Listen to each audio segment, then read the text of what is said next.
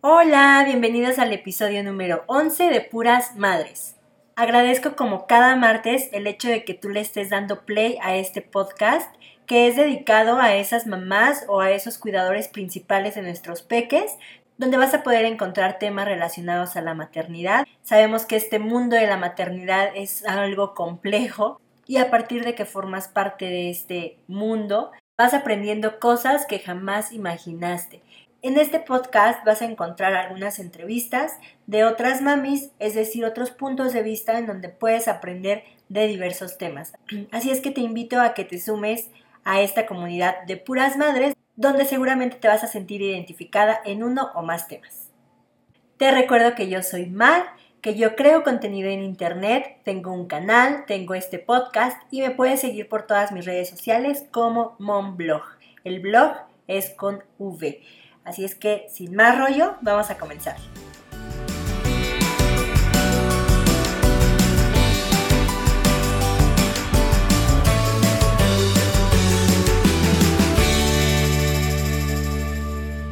Y bueno, pues el tema de este martes, el tema que vamos a abarcar el día de hoy, es la importancia de respetar los tiempos de nuestros hijos.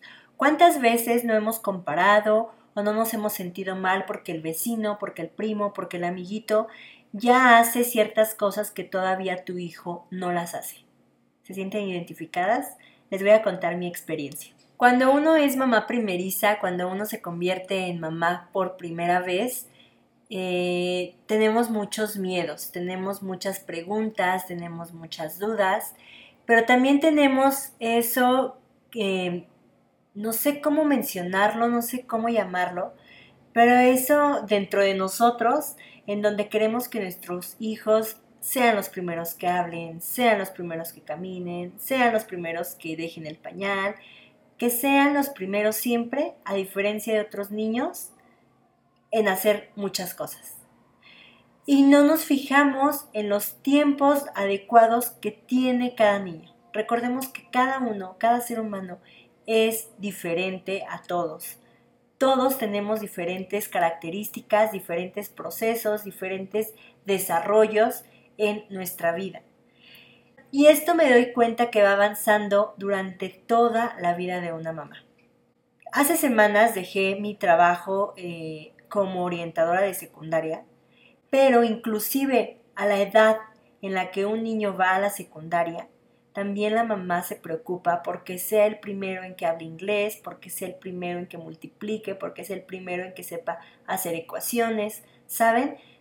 Esta es una constante que nos va persiguiendo en la maternidad, en donde queremos que nuestros hijos sean los primeros en todo. ¿Saben por qué sucede esto?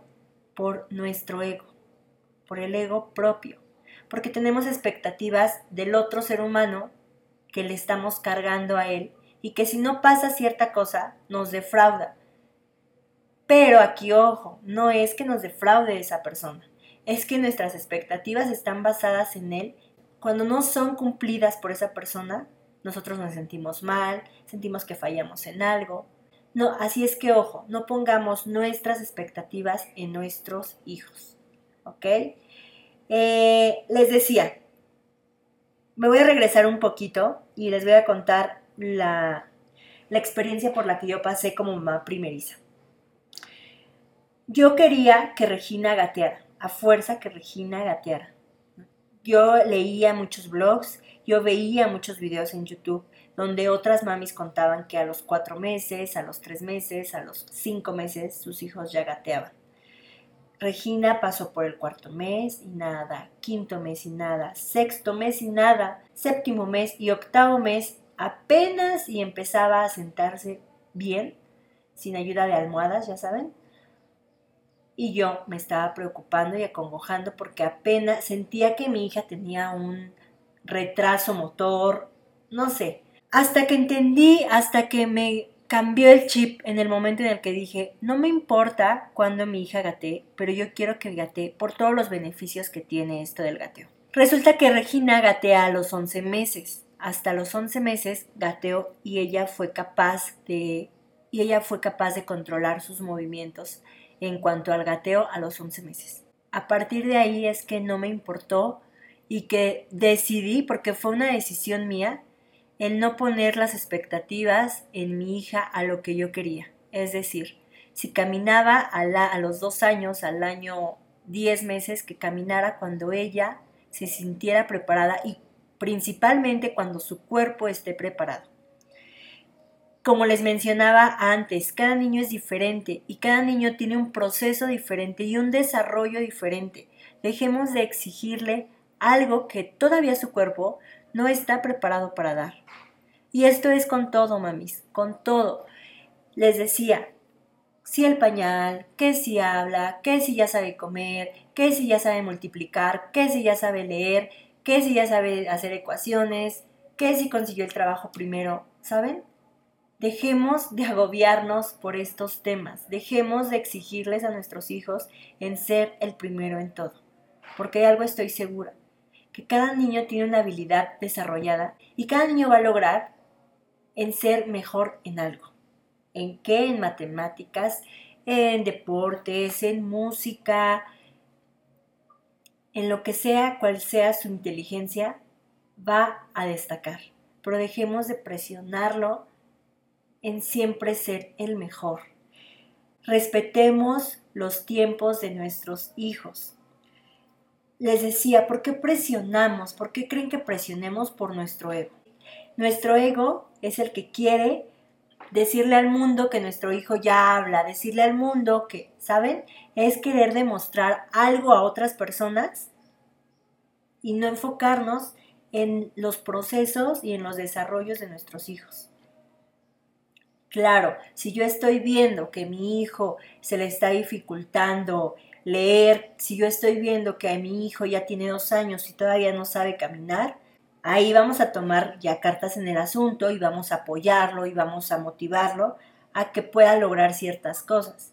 Pero una cosa es motivar y otra cosa es presionar. Les decía en este caso del gateo. Yo siento que forcé mucho a Regina a los cuatro o cinco meses para gatear. O sea, yo me desesperé y yo de verdad dije, mi hija tiene un problema porque no va a gatear. Les vuelvo a reiterar esto la información es poder y cuando tú te y cuando tú inicias a informarte, a ver que esto es totalmente normal y que si el vecinito gateó a los cinco meses, pues qué bien. Seguramente su motricidad gruesa está súper bien desarrollada y se desarrolló antes de tiempo porque así fue su proceso de él. Sin embargo, mi hija es diferente. Si seguramente mi hija va a ser la primera que habla a diferencia de mi vecino. O tal vez no, pero no pasa nada. Lo va a hacer en algún momento. Dejemos, como mamás, tenemos que dejar de presionar a nuestros hijos, pero también tenemos que dejar de presumir sus logros para poder quedar bien con otras personas.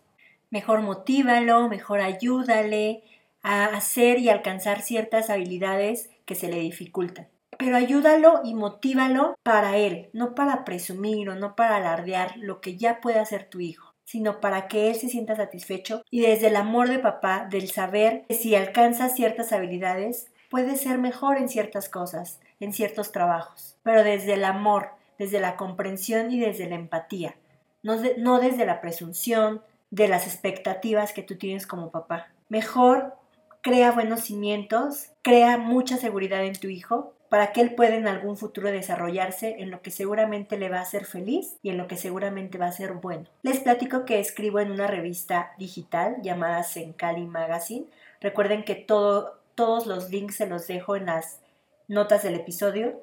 Y en este mes precisamente yo hablé de este tema. Así es que te, te, dejo el link por si quieres saber más de este tema. Por último, quiero decirte que disfrutes. Disfrutes el tiempo, disfrutes cada proceso que lo aplaudas, que lo vivas, que lo grites, no que lo sufras, no que te agobies. Pues eso fue todo por el episodio de este martes, yo sé que fue muy cortito, pero les recuerdo que cuando no hay invitada, les quiero dejar un poquito de duda en sus corazones, un poquito de duda en sus mentes, en qué tan consciente estamos llevando esto de la maternidad. Te recuerdo que yo soy Mar, que creo contenido y que todos los jueves en mi canal de YouTube vas a encontrar un video nuevo.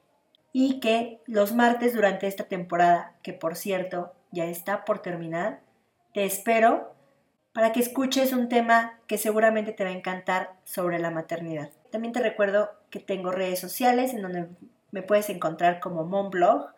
En Facebook, en Instagram hay giveaways, hay frases, vaya, hay contenido. Diario, diario subo contenido a mis redes sociales, así es que te espero por allá.